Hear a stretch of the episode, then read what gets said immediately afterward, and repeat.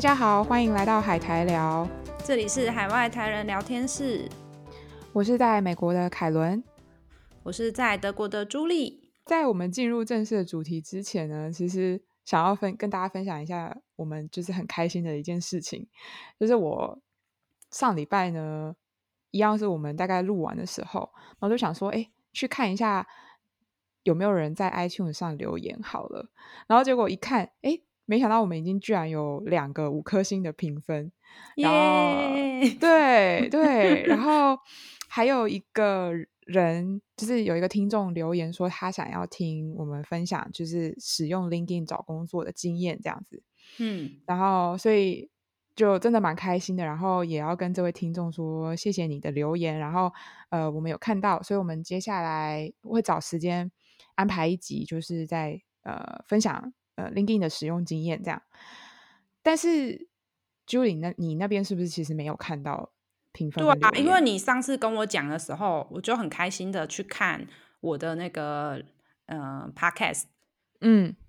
，Apple Podcast 的留言，然后就发现嗯没有啊，所以你你是为什么你看到跟我看到不一样？然后后来发现哎、嗯，其实 iTunes Store 它在如果你设定不同国家的话。你那个 Apple Podcast 上面看到的那个评分也会不一样，就是不会一起出现。如果比如说那个人是在美国的 iTunes 上留的，就不同系统。对，你在其他分、嗯、呃，你在其他地区就不会看到那个留言。对，因为我确认了台湾 iTunes 设定跟德国 iTunes 设定都还目前还没评分。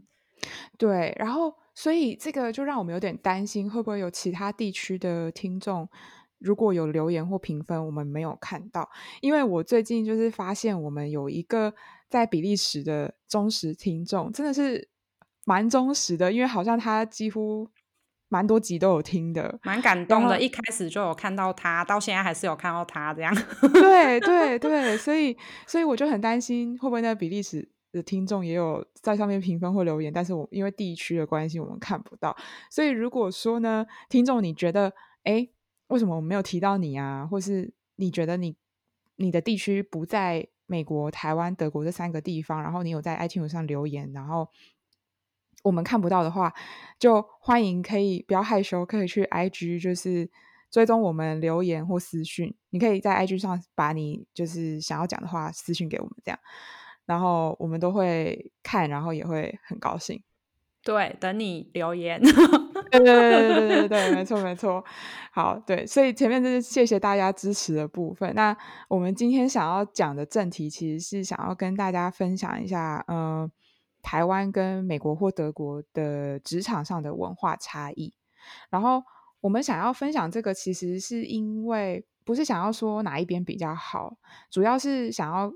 大家知道说有这个差异的存在。那如果你有考虑到国外工作啊，你可能就可以心有心理准备啊，或者是哎，你像我，像我就是呃职场菜鸟，没有在台湾工作过，那我也会想要知道台湾的状况嘛，所以我想要比较看看说台湾跟比如说美国、德国有什么不同。所以今天这一集主要就是讲出差异，然后如果有觉得哪边比较好，哪边比较不好，你可以去想哪一边比较适合你，或者是你可以想说，哎，我们可以一起去想说。怎么样可以让台湾的职场文化更好？呃，对，更好。嗯嗯，对，因为对我来说，就是我在台湾跟德国都工作过嘛，所以有时候我自己就已经有一点感觉了，就是怎么讲，就是感同身受。对啊，所以呃，这一集可能就要呃，主要是由 Julie 来分享，因为我就是真的没有在台湾工作过，然后其实我自己也非常好奇。那我觉得。第一个部分应该是从求职的一开始，就是你都还没有进到公司，你在比如说找工作的时候，呃，我之前听过一个让我觉得很惊讶的事情，就是在台湾你要求职的话，要填一堆资料，是可能跟你的工作其实没有关系的事情吗？哦，对，很多公司他们都会自己有一个制式的表格要你填。嗯、然后呢，那个表格上面呢、啊，还会问你父母兄弟姐妹的年纪，还有职业。我觉得这个很夸，我在我那时候听到的时候，我觉得很夸张哎。我觉得我要是看到，好了，因为我在美国待过跟工作过，你现在我如果回去，你要我填这个，我真的会觉得干你屁事啊！对，可是它就是一个很像是门票，你就是哦，你要申请哦，那请把这些文件填好。那它是你知道，像我们填表格不是会有那种什么必填跟选择性填？你是那些是必填吗？因为我会觉得这是一个公司给我的表格，它并不是一个网络上呃流通，就是适用各家公司的东西啊。所以你你如果、嗯、你列在上面，就是应该要填的吧？你懂吗？哦，哈，我觉得这很这很糟糕哎。我觉得我一开始就是诶、欸、找第一份工作的时候，我有跟你一样的惊讶。可是找第二份工作，我已经无感了，嗯、就是哦，好填交上去。对啊，我想说，如果如果我比如说我父母兄弟姐妹有一个很显赫显赫的职业，嗯，会不会就是这样会在造成上求职上的不公平啊？如果你父母有显赫的职业，你还需要求职吗？好像好像也是，父母啊要独立这样啊，嗯嗯嗯嗯，对啊，我在美国是不需要就是填这种奇怪的表格。美国我听说他的履历就很重那个平等，是不是？你不可以透露太多个人资料，以免他们对你有歧视什么的。对啊，所以怎么会怎么会填年纪这种事情？因为年纪就很怕被别人会有年龄歧视的这个问题啊。不过你说的年纪是指求职者本人吧？对，台湾就是你的出生年月日，就你个个人的基本都要填啊，只是他还会要求一些父母什么的。对啊，对啊，所以我就觉得那些那些太太夸张了，就是。我觉得我相信我老板不知道我几岁。不过，不过你讲到那个年纪，我就想了一下，说，哎，德国到底有没有问我的年纪？嗯，然后我就去查了一下那种，嗯、呃，因为你知道我已经有点忘记我的履历表了。不过我后来去看一下，我发现我应该没有写我是几年几月几日生。不过我去查 Google，、嗯、就是那种德国履历，那那种那个什么模板，或是范例呀、啊，发现哎，很多人都有写自己年纪，哎。哎，好怪哦！不过其实你想想，你从你的那种 education，就是回退一下，也大概知道吧？或是你的对会大对啊，会大概知道，可是不会明写啊，因为毕竟可能每个人念大学的时间不一定会一样啊，你只能大概推推啊。对啊，反正我也没写，但也没有也没有怎样，嗯，对啊，所以我就觉得，哦，为什么求职要讲很多跟自己工作内容不相干的资讯？这件事情我没有办法接受。对，但是我也不知道台湾这是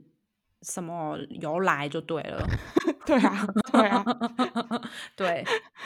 那嗯、呃，另外就是你去 interview 的时候，嗯，那个因为我在美国，在 interview 的时候，他都会帮你订好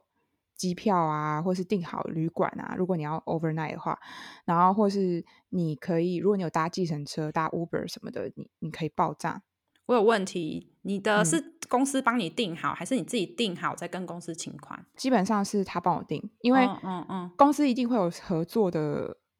呃当地的旅馆，哦，或者是他有他有合作的 agency，所以嗯哼哼，所以他应该是理论上都是他帮我订，他会问我时间嘛，他可能会问问我说哦什么时间点你可以飞，对，然后你是你要从哪个机场飞，对之类的，那基本上就是他帮我订，嗯，但是你在当地，比如说你从饭店，你住的饭店要到公司去 interview 的时候，那个比如说那个车马费，就是你搭计程车的钱什么的，哦，那个就是你之后再报备，嗯，然后他就会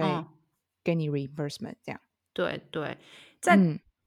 因为我我现在可以体会你的感受啊，因为那个我在德国的时候也有拿到车马费，不过我是自己订的，嗯，然后之后再请款这样。嗯。但是呢，因为那个台湾其实呢，就是没听过。我第一次在德国知道哦，车马费还可以补助这件事，还真的是哇哦，这样。对啊，然后台湾呃，然后我们有我有查一下那个，我就想说，哎，我两间公司都没有补助过车马费，还是是只有是我的经验，还是说大部分？然后我就查一下 PTT，嗯，就发现哎，有车马费真的是少数，嗯。然后这边我想要讲一下，因为像德国，我那时候就是其实我公司，哎，我求职的时候的那个城市到我公司其实没有很远嘛，所以其实，嗯、呃，他的那个补助感觉我我是没有特别先问那个金额，就是这个距离，感觉他在要邀请我面试的时候已经知道说大概是多少，嗯、呃，这样，然后我就不知道美国他是你们，诶，这个车马费你需要先报备吗？还是说他一律都补助，全额补助？理论上我的经验是都补助，因为你要怎么定上限？因为有些因为美国太大了。哦，你你的人才就有可能是东岸飞到西岸这种，那他就没办法，他就是一定要那个机票钱，你你不可能叫他做联航，然后又很不保险之类的。也是也是，对，所以所以呃，我没有听过美国是有上限，大部分都会直接就是帮你都包办这样，嗯哼，甚至有些公司是连餐费他都会给你。哦，反正就是些微的差异，但基本的那种交通一定会补啦。对吧？对对，因为这就让我想要我那个，我有个同事，他是英国人，然后他其实算是还在英国工作的时候就被那种 relocate 来德国，嗯、然后他那时候有一个那个 onsite interview，然后他那个日期的时候，他刚好在美国出差，嗯。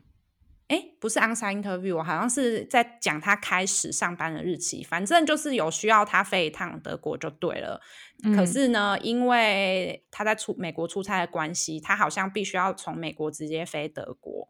嗯，然后呢，后来公司就就是公司好像只愿意补助他从英国飞德国，因为就是、哦、那是他个人的行程。然后反正我那个英国同事后来就一直就是对这件事念念不忘。就觉得耿耿于怀，对，耿耿于怀。他就觉得怎么会有这种事？但是因为我也不知道就是标准在哪，所以对这个感感觉可能也没有一定的标准，感觉有点看公司嘛。这种毕竟好像政府不太会硬性规定，不会不会，对对啊，对。然后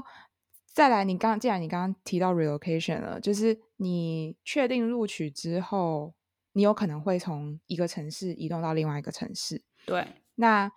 美国这边基本上都会给你一个搬家的补助费用，那这个搬家的补助费用就是每个公司给的不一样。那我就好奇，台湾是不是我知道的，好像没有，对不对？没有哎、欸，就是台湾我真的没听过。嗯、然后可能可能我猜那个距离蛮近的哦，就是搬家可能也不会很困难之类的吗？对，反正我没听过就对了。所以我那时候在德国呢，他就是有搬家费用的时候，我也是一阵心里一阵惊呼，因为一开始我记得他那个就是公司说有包这个 relocation 搬家费用，我以为就是给我那个什么火车票啊，还是什么让我一起就是住过来免费之类，嗯、不是，他其实是有搬家公司联络我，要我填一个表格，勾选说我有哪些家具、什么东西要搬。然后还要报价给公司，然后那时候想说，我就三咖行李而已，嗯，你要我填什么啦？这样，哇，你这样好不划算哦。没有啊，后来我就我就跟 HR 问说，就是哎，我不需要搬家，因为我没有家具，但是我可不可以从台湾寄一些包裹来，就是变成补助运费？嗯，然后。好，这时候就不知道 该不该说德国人一板一眼。那个 HR 就跟我说，呃，可是公司补助的是呃 relocation，对，就是不是你从台，你是从慕尼黑 relocate 过来，你不是从台湾 relocate 过来过来，嗯、所以不能补助你台湾的邮资。但是你知道，从台湾寄，嗯、就算它是国际包裹，我猜还是比他那个搬家公司的那个费用还要便宜，所以我就不懂，他就很不会变通。嗯哎，可是我可以理解这个，因为我觉得在美国的状况应该也是类似，就是你反正你讲好你从哪边 relocate，因为这个会影响到，有时候会影响到 relocation package 的的额度。也是啦，他不知道，因为他可能以为我要从台湾搬家具过来，可能就会变得超贵。对啊，对啊，对啊，所以，所以，呃，也是情有可原啦。没有，没有，没有。后来，因为我就想要跟他解释，反正后来我就，你知道，这种时候就去找 key person，所以反正后来我就拿到我直属主管的 email，嗯，然后就直接写信问他，他就说可以，哦，就是大概我有跟他讲一个大概上限，那个明显看起来就是比搬家公司费用便宜很多啊，便宜，对，对，对，对，对，对，对啊。不过台湾就就没有这个福利，这样。对，那。在这个 interview 的过程当中，我觉得，因为我们现在在讲求职阶段嘛，那我觉得 overall 这整个求职阶段啊，我会觉得我自己在美国 interview 的经验是比较像是我跟公司互相在嗯面试对方。嗯哼嗯哼，对，因为我以前可能可能因为我在台湾真的没有工作经验，我以前在台湾有一个既定印象，就是觉得说面试好像就是公司掌握所有的决定权，然后他决定说我要不要你。没错，在台湾的话比较像是你在求公司给你工作。对，所以你你你那时候求职，你有这种感觉吗？对啊，就是求职者跟公司比较像是一个下对上啊。对，可是我觉得其实这样子好像不太对，因为我自己觉得在美国面试的时候是有一种，你会觉得说你在面试的时候，公司是真心想要你这个人才，然后比如说你有很多家不同公司在选的时候，嗯，他们的态度就会让你觉得说，哦，你真的，呃。对我们来讲很重要，然后我们真的很希望你来，而不是很像是说哦，你要不要来随便你这样。但是你看，举那个就是台积电这个例子好了，嗯，然后那时候我刚毕业在台湾要投第一份工作的时候，我是没有工作经验嘛，嗯、然后你如果又又想要去好公司、好薪水的话，我那时候一开始都是想要找外商的工作，可是外商工作很多都要有工作年资才要收，可是你知道台积电它是。就是应届毕业就收，然后薪水又很好，嗯、然后他就是职缺超多页，嗯，所以你知道，就是各个大学毕业生一定就是，你如果是相关科系的话，一定就是争先恐后啊。你觉得台积电还会在那里？嗯、哦，我拜托你来我们公司，不用，他不用。对，你说的也是，可是就算不是台积电，不是。感觉也都是这种态度。是是是，我只是举一个，你知道，台积电就是一个比较大的标靶，那不是说它一定、嗯、呃怎样，但是就是说，对啊。不过不过，台积电是一个很好，其实是一个你举的这个例子，其实还还蛮有趣的，因为你讲的可能是所谓的呃学士、硕士的应届毕业，对，然后他面向台湾的人才是这种态度，那。我知道是在我在美国念博班的时候，因为我在美国念的博班的学校，其实呃电机很强，对。然后我就有知道是他们有台积电的这个人资，或是台积电的非常高阶的主管，嗯，嗯直接 reach out 说，我们想要给你这个 offer，你愿不愿意回台湾？就是台台积电他们最近就是据我听说的啦，嗯、有一。有一有一个计划是希望可以尽量吸引在海外的半导体人才回台湾。嗯、那可是这些所谓的海外半导体人才都是 PhD level 以上的。对，所以你讲的这个例子其实蛮有趣的，因为他也许对台湾内部对内呃以硕以硕士或学士以下的人是一个态度，但是他在某个 level 以上，他对待人才态度又不一样。我觉得，如果他都是要找那种很有经验的，就是你知道，物以稀为贵，嗯嗯嗯。然后，如果他今天就是想要什么美国海外知名大学电机博士这种，嗯，他当然要就是花一点力气呀。对啊，对啊，所以对，所以这也是一个很奇怪的文化的部分啊，就是在台湾，不管是什么企业，不会觉得吸引人才很重要的感觉。我觉得这个跟我们接下来要讲的这一点也有点关系，就是我觉得在台湾职场啊，那个老板跟员工之间的关系就是上对下，嗯、然后在德国的话，我觉得就比较像是平等的，因为像那个我的老板，不只是我的老板哦，老板、老板、老板，就是那种 board member 这种等级。嗯，他就是会说，呃，他说他的员工，嗯、呃，他会说是 my colleagues，不会说是 my employees。嗯、所以我觉得你你从这一点就可以，就是不难推测说，公司对于来求职的员工的态度，懂吗？他真的就觉得，哎、嗯，是我付钱请你来，所以就是，嗯，他就有那种上下的感，上对下的感觉。对，你是说台湾嘛？台湾的阶级感比较严重。对对对对，台湾的阶级感比较严重。对对对，那在美国我就没有这种感觉。美国的话，我也是觉得，呃，老板对待我的态度，或是主管对待我的态度，都比较像是我们是平等的。平对对对，嗯、呃，他就会觉得说，就是 you are working with me，你不是 working for me 这样子。对对对，然后就是讲到这个，那时候在德国，我们就是部门有一次出去 barbecue，嗯，然后呢，我就呃也是蛮 shock 的，就是因为呢大家都坐着聊天，然后是一个小主管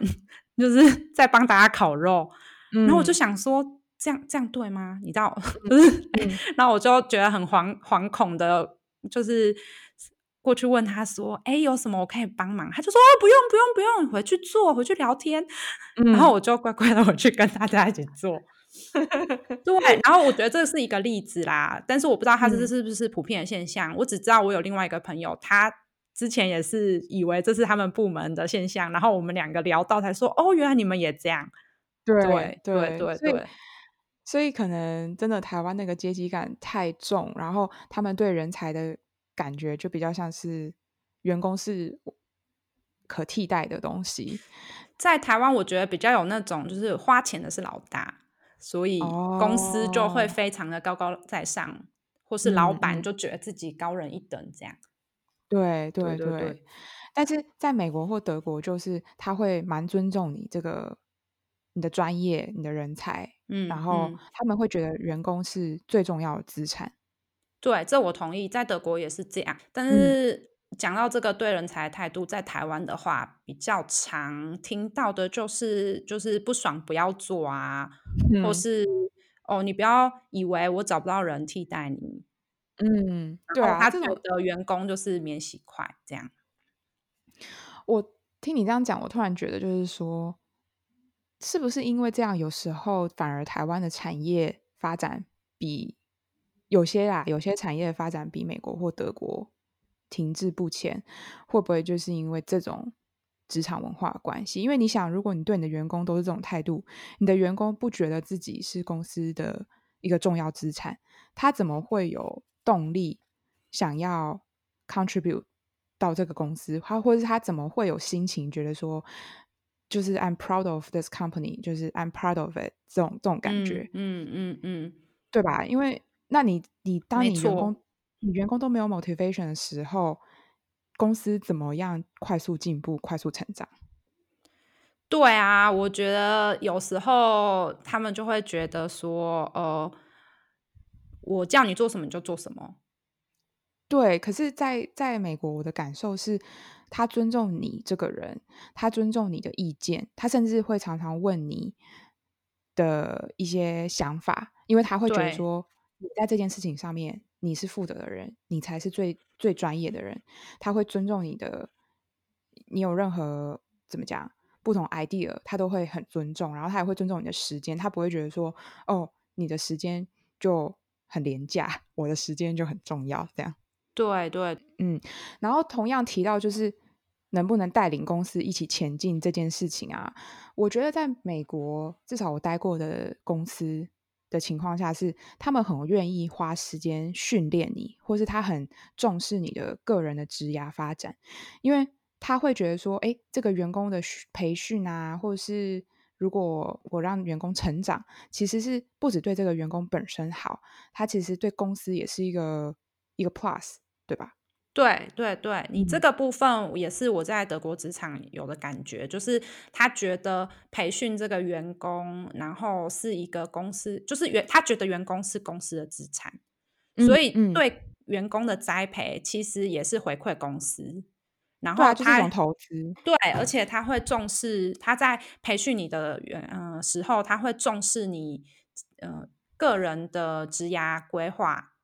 所以他会跟你去讨论说，哦，我们应该要怎么来规划这件事。对，他会尊重你个人意愿，说，哦，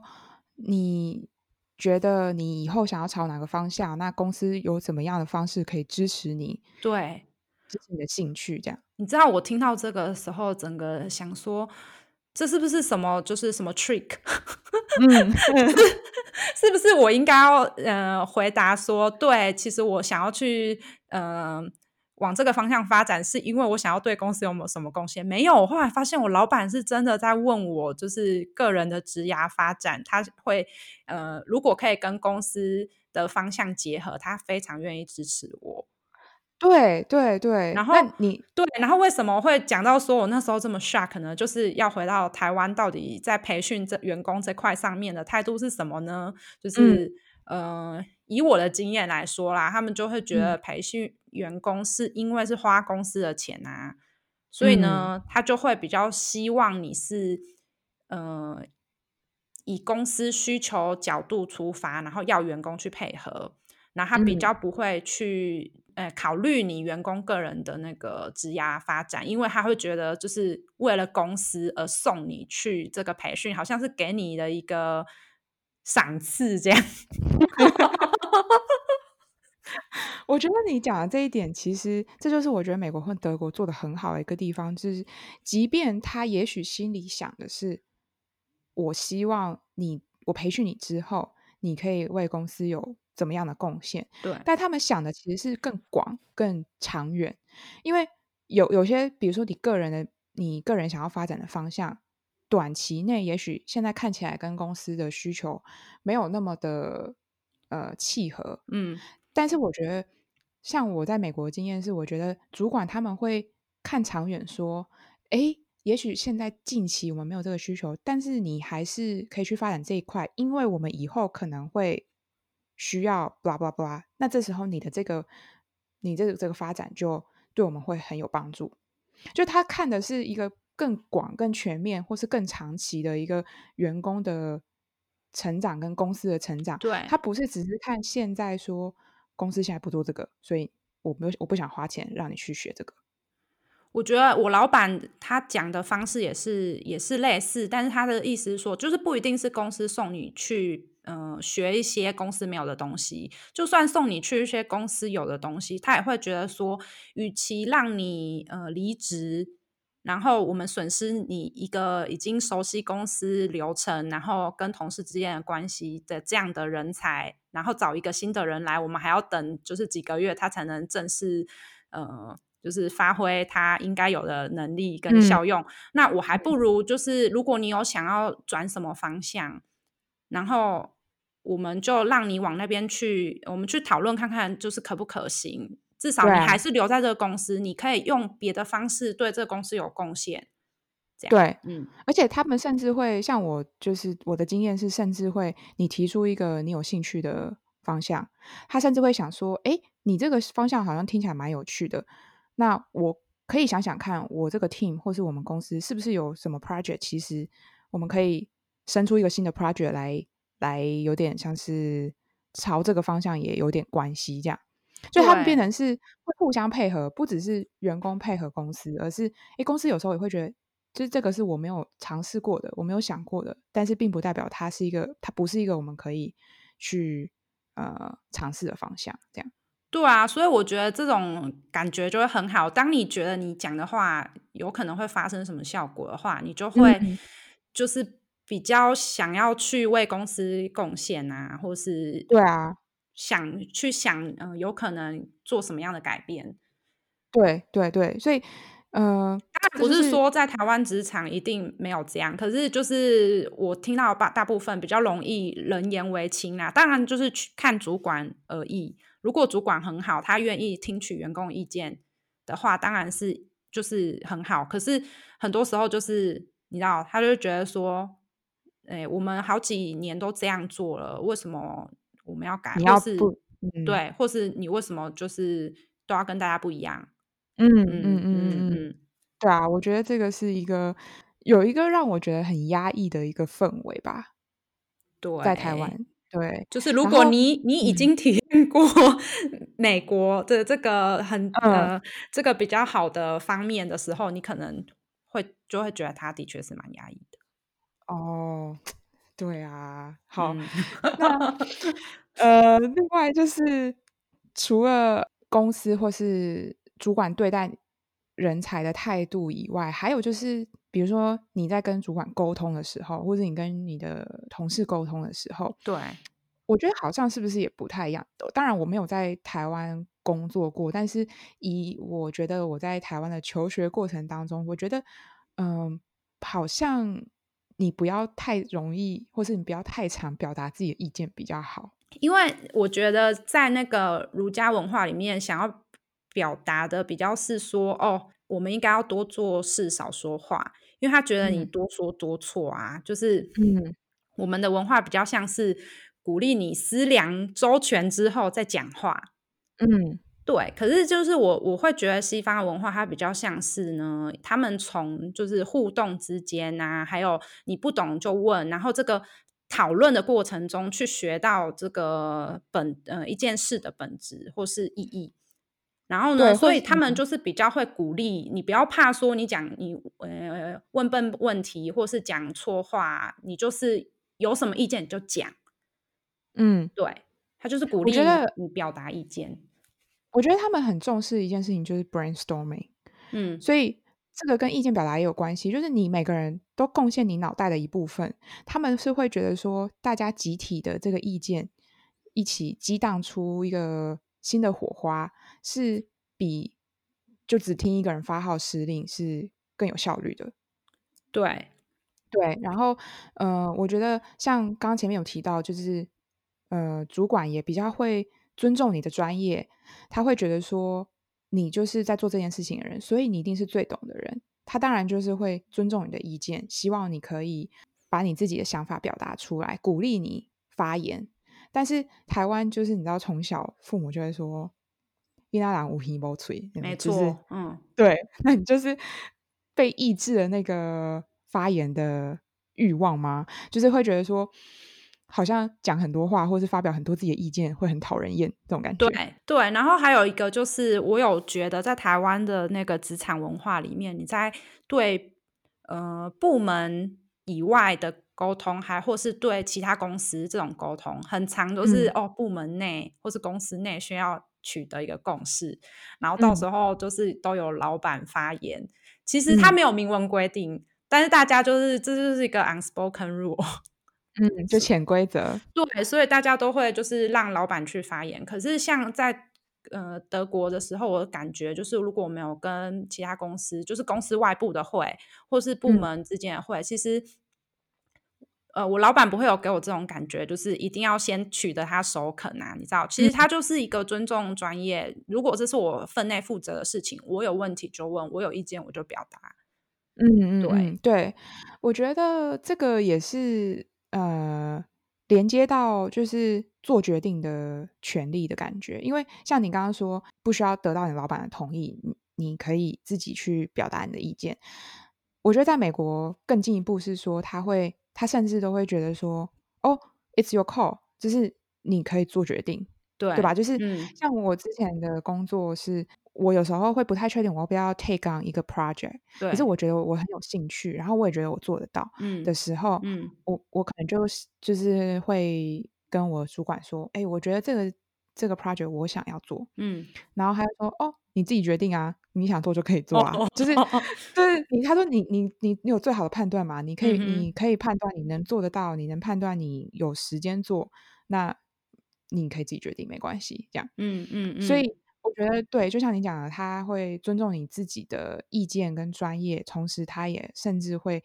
让你有比较多的主导权。对，就是当然，嗯、当然还是有有一些 moment 是我不太确定，就是哎，嗯、这件事情我是不是先跟我主管讨论或是报备比较好？不过这个也是你自己的决定，嗯、就是你想要找老板谈当然是可以，嗯、可是你你不会有那种你不找他谈就跟其他部门讨论会完蛋这样。对对，会大难临头什么的。对对对对对，嗯，所以就是其实这个意见表达部分也是连接到就是问问题的那个就是方式啊，因为像在台湾的呃职场文化里，我会觉得有时候你知道，其实从求学阶段就可以看出来，就是哎哎，就像你刚刚讲的那种意见很多或是问题很多的人，感觉会被讨厌，你知道，所以大家后来都有点觉得就是。哦，我回去查好再来问好了。